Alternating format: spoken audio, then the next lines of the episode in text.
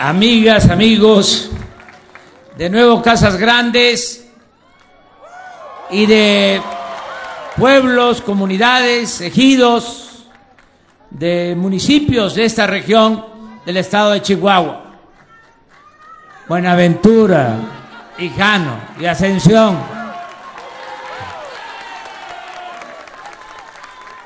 Y todos los municipios tenemos que decidir, siempre hay que optar entre inconvenientes y se tiene que decidir dónde se hace el acto, porque Chihuahua tiene 67 municipios y Oaxaca tiene 570 y el país cerca de 2.500 y eh, la gente como es natural, pues quiere que se les visite.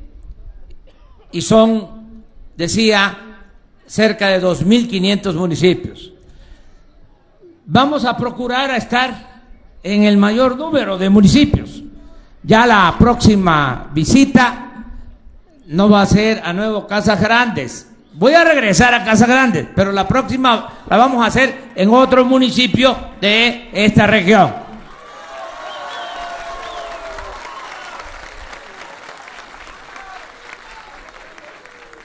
Porque nos vamos a seguir encontrando.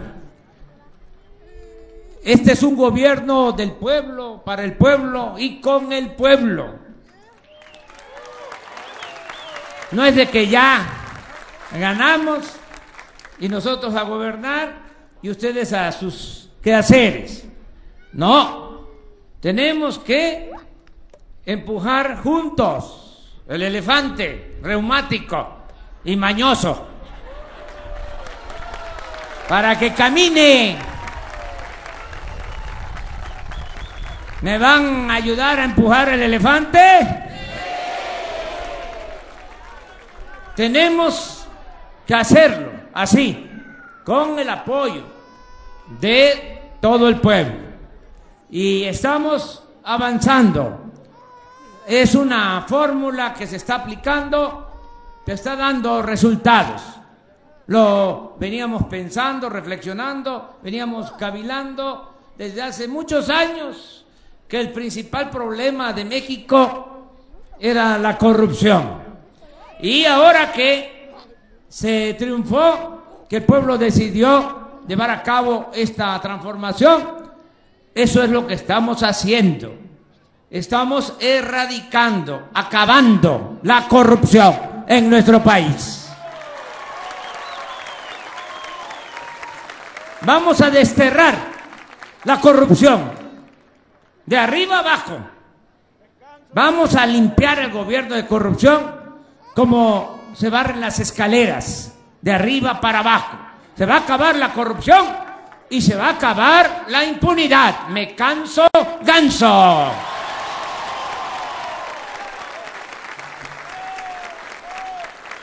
Y esa es la fórmula.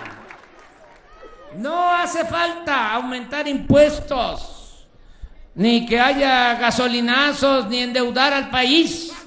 Es cosa de acabar la corrupción, es que abusaban, se pasaban, no se medían, se hacían grandes con la riqueza mala vida, venían incluso algunos de abajo, campesinos, hijos de giratarios, de pequeños propietarios, y con el esfuerzo de sus familias estudiaban, llegaban a ocupar los cargos y de repente se convertían en potentados, ranchos, eh, residencias, tanto en México como en el extranjero. Puro corrupto, ya no va a haber esos corruptos mediocres y ladrones que tanto daño le han hecho al país.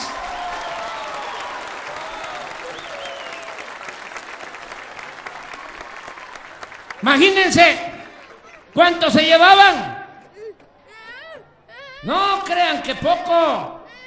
Y nos tenían entretenidos eh, que volviéramos a ver a los mordelones, a los agentes de tránsito.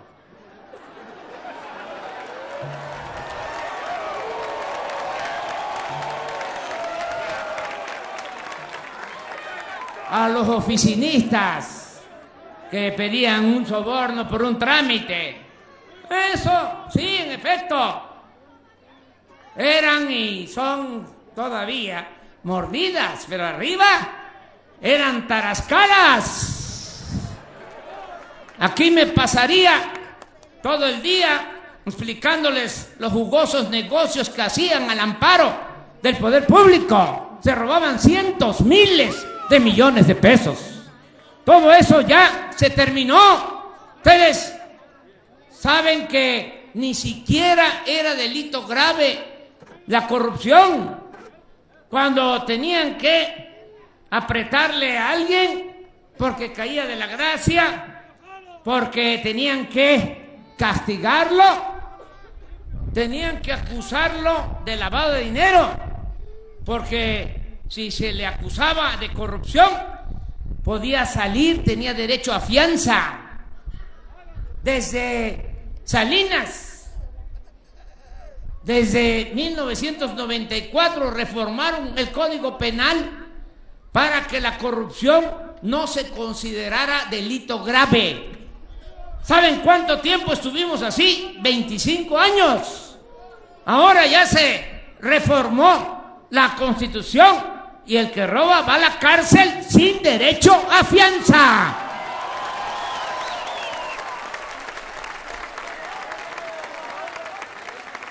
¿Por qué tenemos que actuar así? Porque si no hay corrupción, lo dije ayer, hay justicia. En los países donde no hay corrupción, no hay pobreza. No hay inseguridad, no hay violencia. En Suecia, en Dinamarca, en Noruega, en esos países, no hay corrupción y no hay pobres. Y saben, se garantiza el derecho a la salud, es decir, la atención médica, los medicamentos son gratuitos. No, el llamado cuadro básico, todas las medicinas y toda la atención que requiere un enfermo, un paciente. Lo mismo en el caso de la educación. Se le llama eso estado de bienestar. Allá. Y por eso aquí se está llevando a cabo lo de la pensión a los adultos mayores. En esos países se llega a una determinada edad y en automático se tiene ya el derecho a una pensión se haya trabajado en una empresa o no. Todos tienen ese derecho. ¿Por qué? Ellos sí. Y aquí no existen esas políticas de bienestar.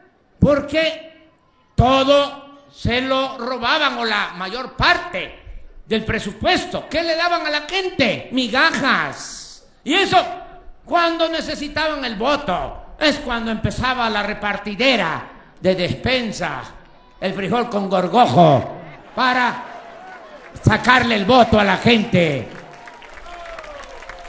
Y eso se terminó. Si se acaba con la corrupción, vamos a tener presupuesto suficiente para atender las demandas del pueblo. Y lo otro que se complementa es que ya no haya lujos en el gobierno porque se servían con la cuchara grande. Sueldos de los altos funcionarios públicos del gobierno federal hasta de 700 mil pesos mensuales. Eso ganaba el director del Infonavit. Lo digo porque ahora se presentó una queja de lo que está haciendo el Infonavit, que vende la llamada cartera vencida a despachos, a inmobiliarias, a coyotes y están desalojando a la gente. Ya di la instrucción, ningún desalojo a los trabajadores que tienen créditos en el Infonavit. Bueno, ganaban bastante. Ya no hay eso.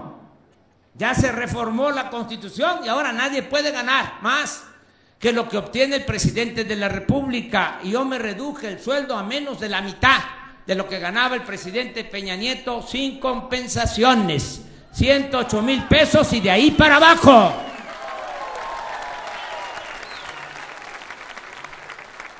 Y ya no hay atención médica privada para los altos funcionarios públicos. ¿Saben cuánto se destinaba para la atención médica a los altos funcionarios públicos? Seis mil millones de pesos al año. Seis mil millones de pesos. A ver, presidente municipal, ¿cuánto tiene de presupuesto nuevo Casa Grande? Todo.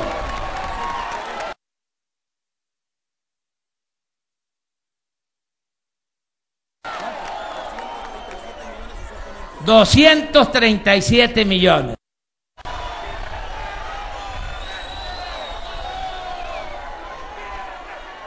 O sea, si saco bien las cuentas, que solo la partida de atención médica para los altos funcionarios públicos, los 6 mil millones, se traducen en 24 años del presupuesto. De nuevo, casas grandes. Pues eso ya se acabó. Ya no hay esa atención especial a los altos funcionarios públicos que se hacían hasta cirugía plástica, se estiraban a costillas del erario. Eso se acabó. Ya no hay pensión para los expresidentes. ¿Saben cuánto se llevaba cada expresidente en total? Cinco millones de pesos mensuales de pensión. Por eso algunos ahí andan poco molestos, pero ya se les va a quitar. Ya se van a ir acostumbrando.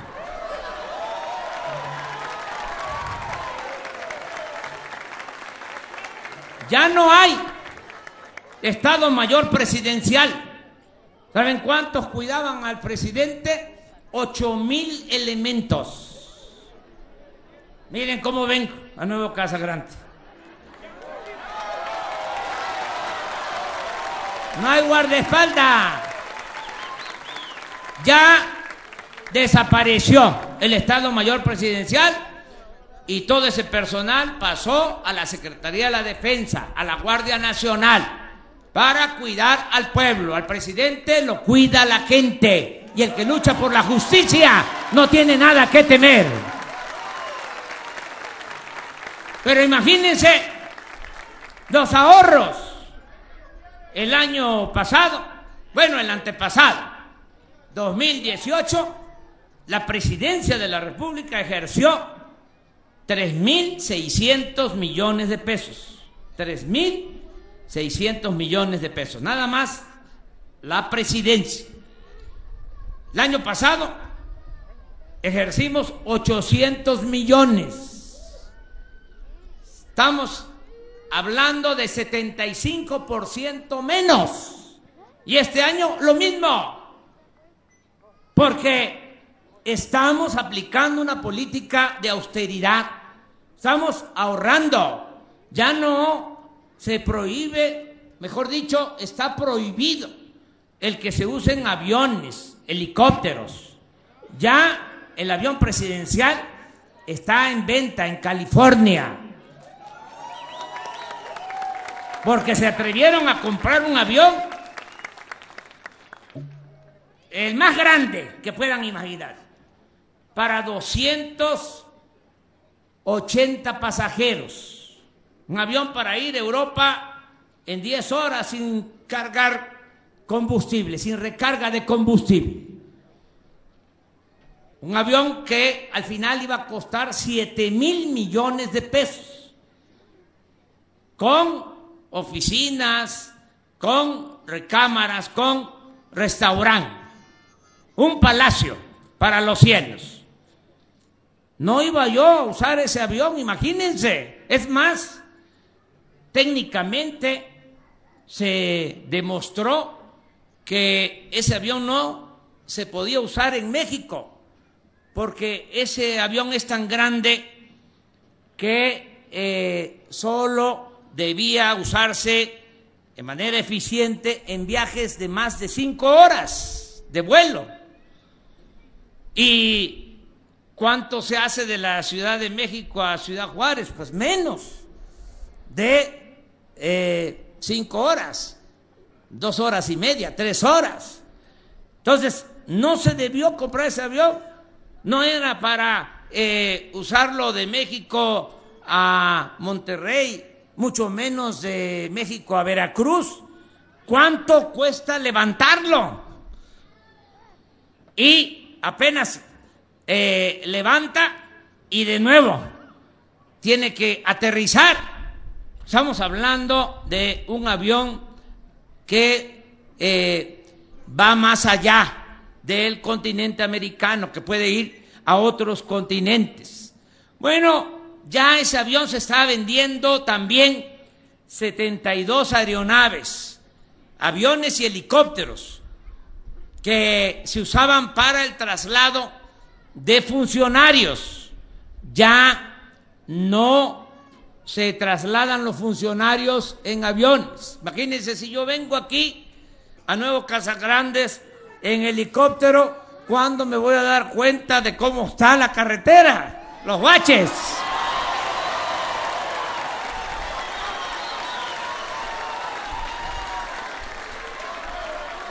¿Saben cómo me recibieron?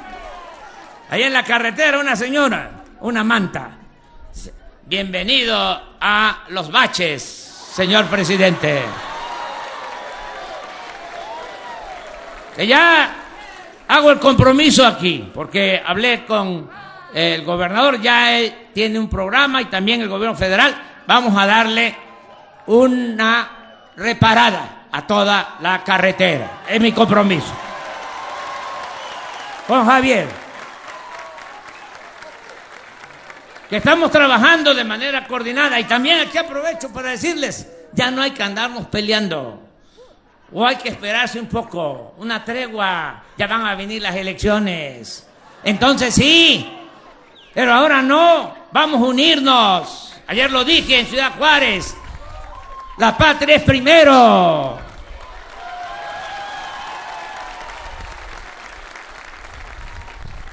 Tenemos que avanzar y lo estamos haciendo. Por eso vengo a decirles, van a aplicarse los programas de bienestar, ya se están llevando a cabo.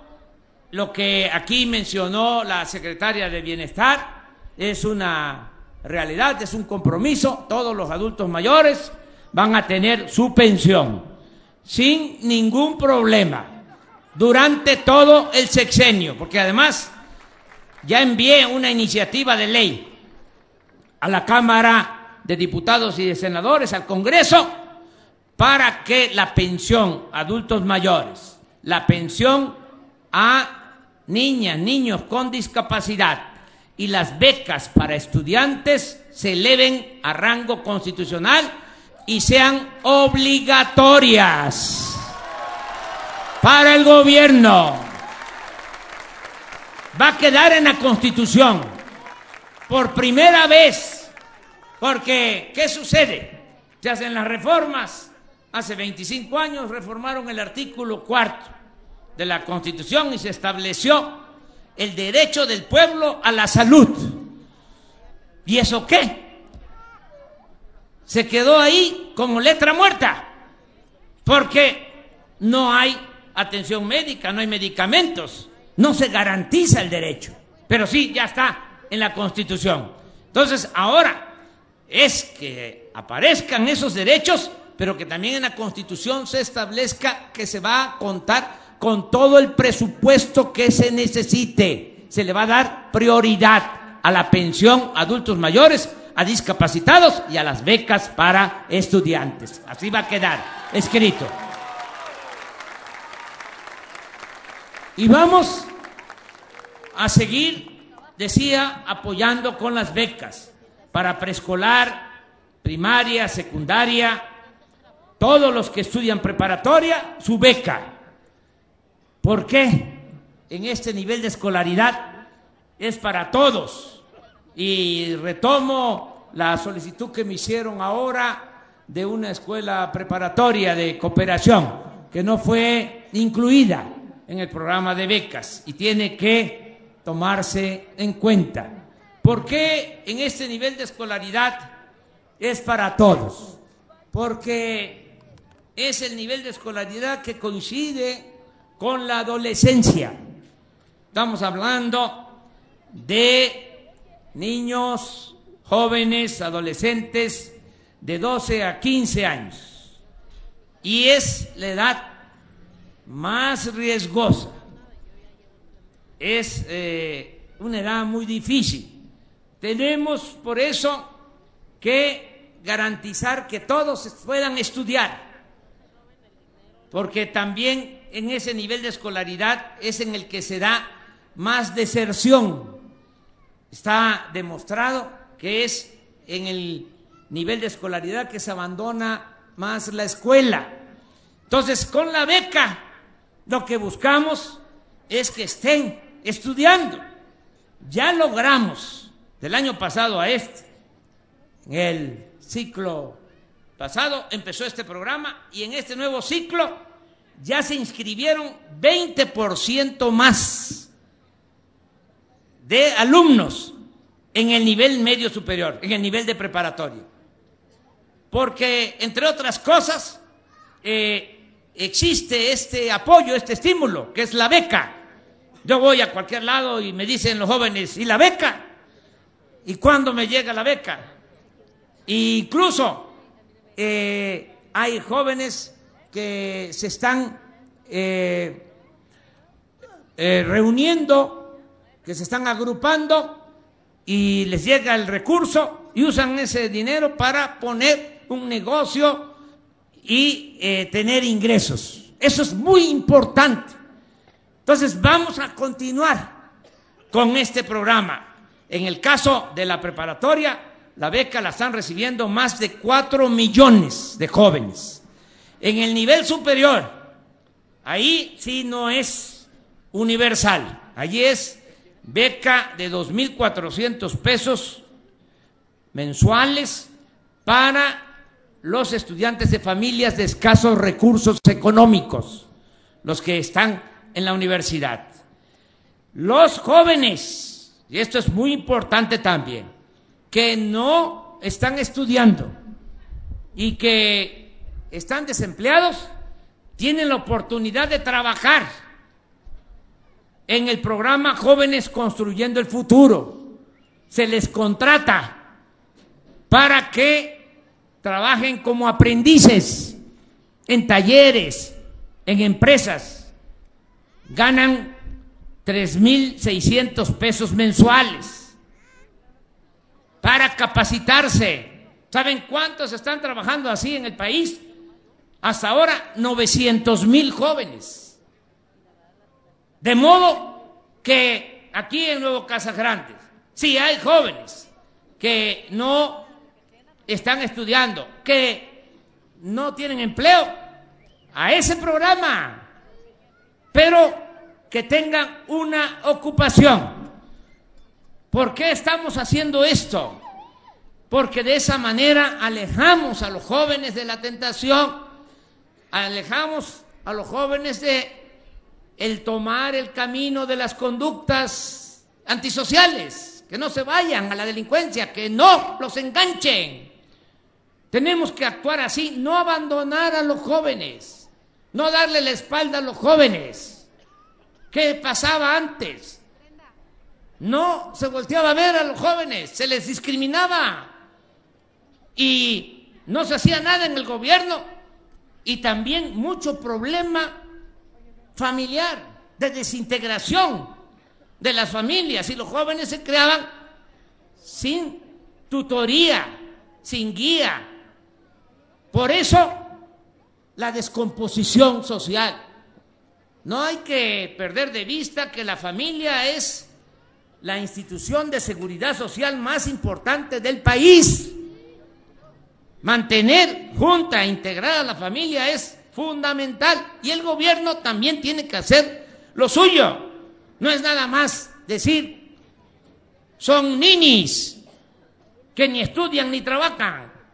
Así se les llamaba. No, jalarlos, eh, abrazarlos, darles opciones, darles alternativas para que no tomen el camino de la delincuencia, porque duele mucho lo que está sucediendo. Los que eh, cometen delitos, la mayoría jóvenes, los que pierden la vida jóvenes, las cárceles llenas de jóvenes. No es de que el mexicano, el ser humano, sea malo por naturaleza, no. Son las circunstancias las que llevan a muchos a tomar ese camino, porque se piensa también solo en lo material.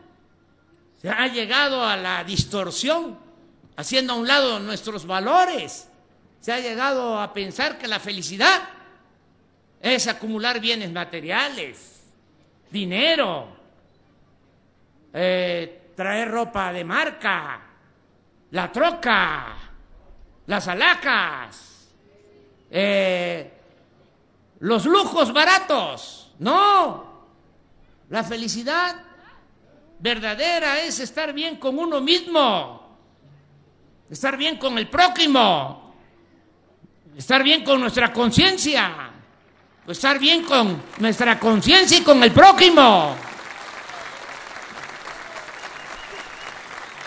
Y solo siendo buenos podemos ser felices.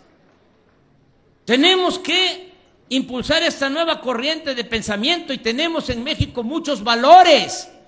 No hace falta irlos a buscar a otros lados, no hay que importarlos. Los tenemos en nuestras familias, en nuestras comunidades, en nuestros pueblos. ¿Se acuerdan que nos, nos decían nuestros antepasados? Haz el bien sin mirar a quién. ¿Qué pasa en las familias? Le va mal a un miembro de la familia y acuden en su apoyo otros. Eso no sucede en otras partes. En otros países, con todo respeto, están creciendo los hijos entran a la adolescencia, ya los padres quieren que se vayan de la casa, que ahuequen el ala. Aquí no. Aquí eh, no queremos que se vayan los hijos. Y hasta abusan, se quedan más de la cuenta. Pero así somos. Eso tiene que ver con nuestras culturas y tenemos que fortalecer esa solidaridad esa integridad en la familia. Vamos por eso a seguir atendiendo a los jóvenes. Quiero comentarles que vamos a apoyar en todo lo relacionado con la educación. Ya eh, hablé también con el gobernador de Chihuahua y todas las escuelas de Chihuahua, todas van a tener su presupuesto de mantenimiento. Se los voy a explicar, porque si no lo informamos, ¿cómo me van a ayudar a empujar el elefante si no tienen información? Tienen que contar con toda la información. Hay 170 mil escuelas en el país, preescolar, primaria, secundaria, en lo que se llama nivel básico, 170 mil. Y lo que queremos es que cada escuela tenga su presupuesto para mantenimiento. Eh, que en cada escuela los padres de familia hagan su asamblea y elijan un comité de padres de familia. El programa se llama La escuela es nuestra.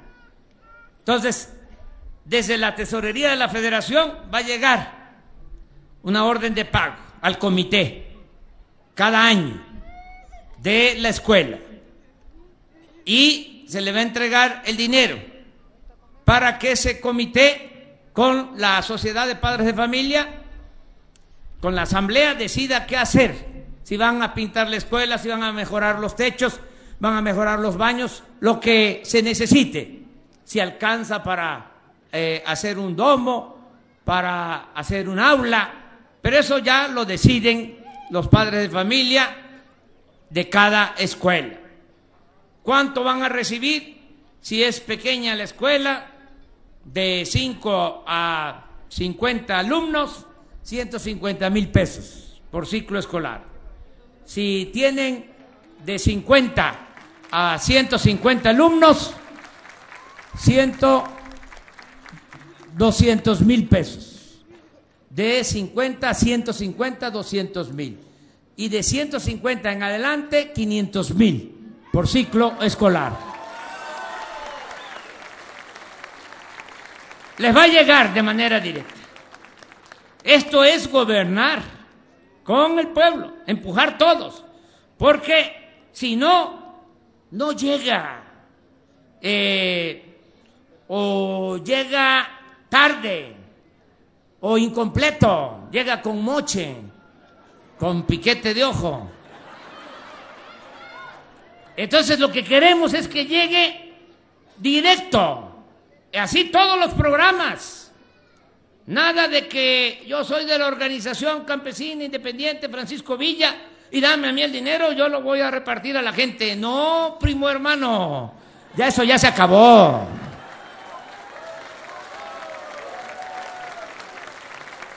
Va a llegar al productor, al adulto mayor, al becario, con su tarjeta. Y aquí aprovecho para decirles que aquí en Nuevo Casas Grandes y en todos los municipios de Chihuahua van a haber sucursales del Banco de Bienestar. Porque se padece mucho de que los municipios más apartados, ahí no hay banco, no hay sucursales. Eh, de los 67 municipios deben haber sucursales bancarias, cuando mucho en 30 de los 67 más de la mitad de los municipios de Chihuahua no tienen su sucursal. Pues ahora va a haber una sucursal del Banco de Bienestar. Vamos a construir 2.700 sucursales en todo el país, el Banco de Bienestar. Eh, estas eh, sucursales las van a construir los ingenieros militares. Este año 1.350 y el año que viene otras 1.350, 5 mil millones para la construcción por año de estas sucursales de bienestar.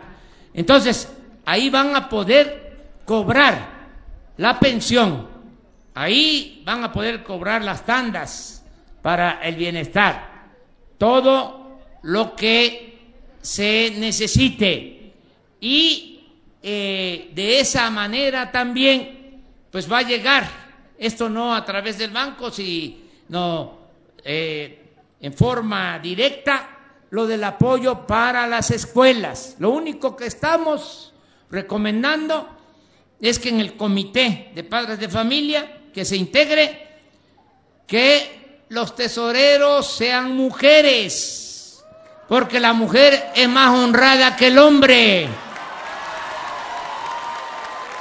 Y al que no le guste, que se vaya a volar en el avión presidencial.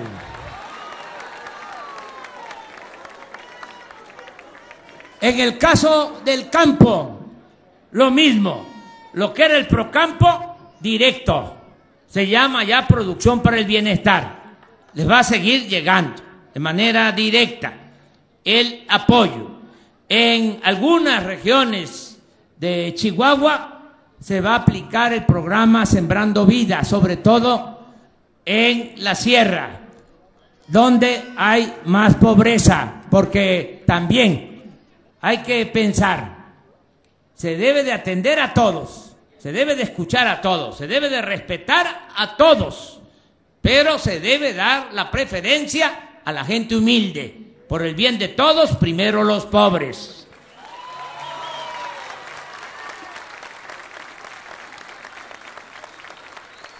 En el caso de los productores, todo lo que se produzca de básicos, en el caso del maíz, del frijol, del arroz, del trigo eh, harinero y la leche tienen precios ya de garantía.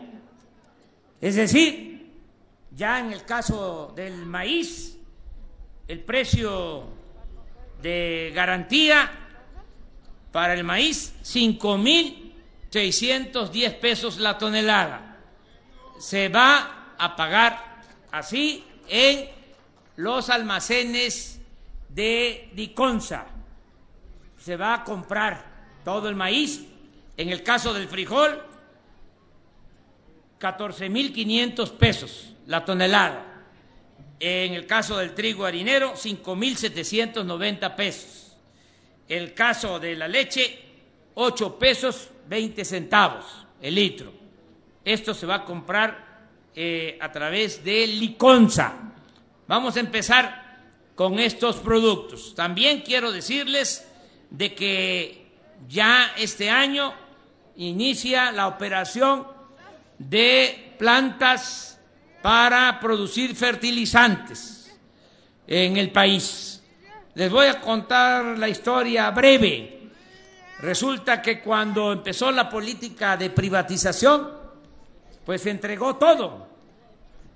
Los bancos, las minas, las empresas, eh, todo. Los puertos, los aeropuertos, autopistas. Y en ese entonces, pues se privatizaron eh, las empresas que producían el fertilizante en México. Fertimex era la empresa que existía. En ese entonces, hace 20, 30 años, México producía todo el fertilizante que se necesitaba. Se entregaron las plantas, se privatizaron y ahora desgraciadamente estamos comprando la mayoría del fertilizante que necesitamos. Se tiene que traer del extranjero. ¿Cómo tenemos que traer maíz? ¿Cómo tenemos que traer frijol? ¿Cómo tenemos que traer arroz, leche? Nos volvimos dependientes. Eh, y ahora lo que queremos es producir en México lo que consumimos, fortalecer más nuestro mercado interno. Bueno, se aplica esa política, pero de repente, en el sexenio pasado, les da por volver a comprar las plantas de fertilizantes que habían vendido a particulares. Y las vuelven a comprar porque estaba de por medio un negocio, unas plantas que ya estaban arrumbadas convertidas en chatarra, las pagaron carísimo. Bueno, se comprometieron cerca de mil millones de dólares en estas nuevas plantas. Y ahora llegamos nosotros y están esas plantas. Y tenemos que decidir qué hacemos. ¿Las vendemos? Eh, de nuevo, ya no nos dan lo que eh, se pagó, o mejor dicho, lo que esas plantas realmente valen. Tendríamos que rematarlas. Esa era una opción y la otra es, pues, ponerlas a producir. Ni modo. Ya está esa deuda ahí. Claro, hay juicios. Y se está eh, haciendo eh, justicia y se está combatiendo esa corrupción. Estamos hablando de miles de millones de pesos. Hay hasta una persona arraigada allá en el extranjero, en España, por esas plantas, porque fue, como se dice coloquialmente, una gran tranza, una estafa.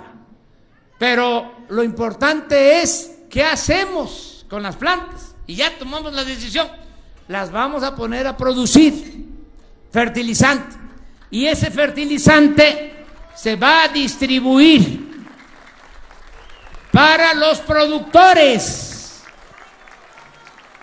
buscando que sea fertilizante que no dañe el suelo, lo más orgánico posible.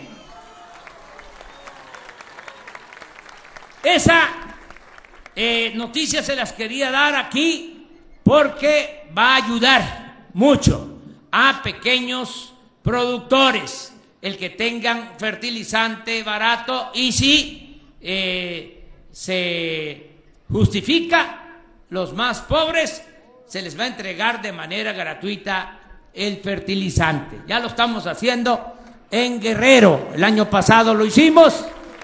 Lo vamos a ampliar a Tlaxcala, Puebla y en algunas regiones del país, como es este caso de Chihuahua. Yo, pues eh, también les comento que vamos a mejorar los sistemas de salud, que están muy mal, los centros de salud, hospitales, vamos a garantizar el derecho a la salud, lo que les decía, atención médica, medicamentos gratuitos, se amplió el presupuesto de salud para este año en 40 mil millones de pesos. El Hospital de Especialidades de Juárez, que dejaron eh, inconcluso, que hasta lo inauguraron, fíjense, y era la pura fachada nada más. Este, cortaron el listón y adentro pura obra negra, es decir, no había nada, la pura fachada. Eso se va a terminar, se van a terminar esos hospitales. Vamos a mejorar todo lo que tiene que ver con el sector salud. Y yo me llevo también sus peticiones, las que me han entregado, y nos vamos a volver a encontrar. Vamos a seguirnos viendo. Y me da mucho gusto estar aquí con ustedes. No les voy a fallar.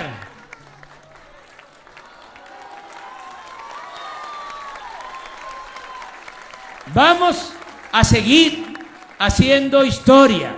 Y como dije, tenemos que unirnos todos, juntos, de todas las religiones. Tenemos que ser respetuosos de todas las religiones y también de los no creyentes. Respetar a creyentes y a no creyentes. Respetarnos todos ricos, pobres, de todas las religiones, de todas las culturas. Aquí, en esta región, miren, pues eh, hay los pobladores eh, que fundaron estas comunidades. No hablemos de mucho tiempo porque la fundación de Casas Grandes, Nuevo Casas Grandes, de Jano, viene de siglos atrás. Ahí están los testimonios en la cultura que se expresa en la zona arqueológica. Pero no solo es eso, sino después eh, muchos colonos que llegaron a vivir a esta región. Eh, la colonización de estas tierras se ha dado siempre. Hay eh, gente que vino de otros estados de la República y también eh, los eh, menonitas que llegaron y que entre todos han logrado una convivencia en armonía. No nos confrontemos, no nos peleemos. Amor y paz.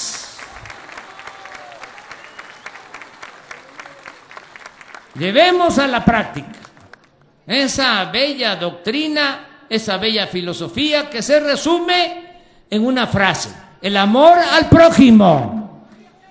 Tenemos que actuar de esa forma, unirnos todos. Y yo voy a seguir visitando las comunidades, los pueblos, y voy a seguirles informando. Yo voy a estar, también les digo, hasta el 2024, porque soy maderista. ¿Y qué decía el apóstol de la democracia, Francisco y Madero? Sufragio efectivo, no reelección.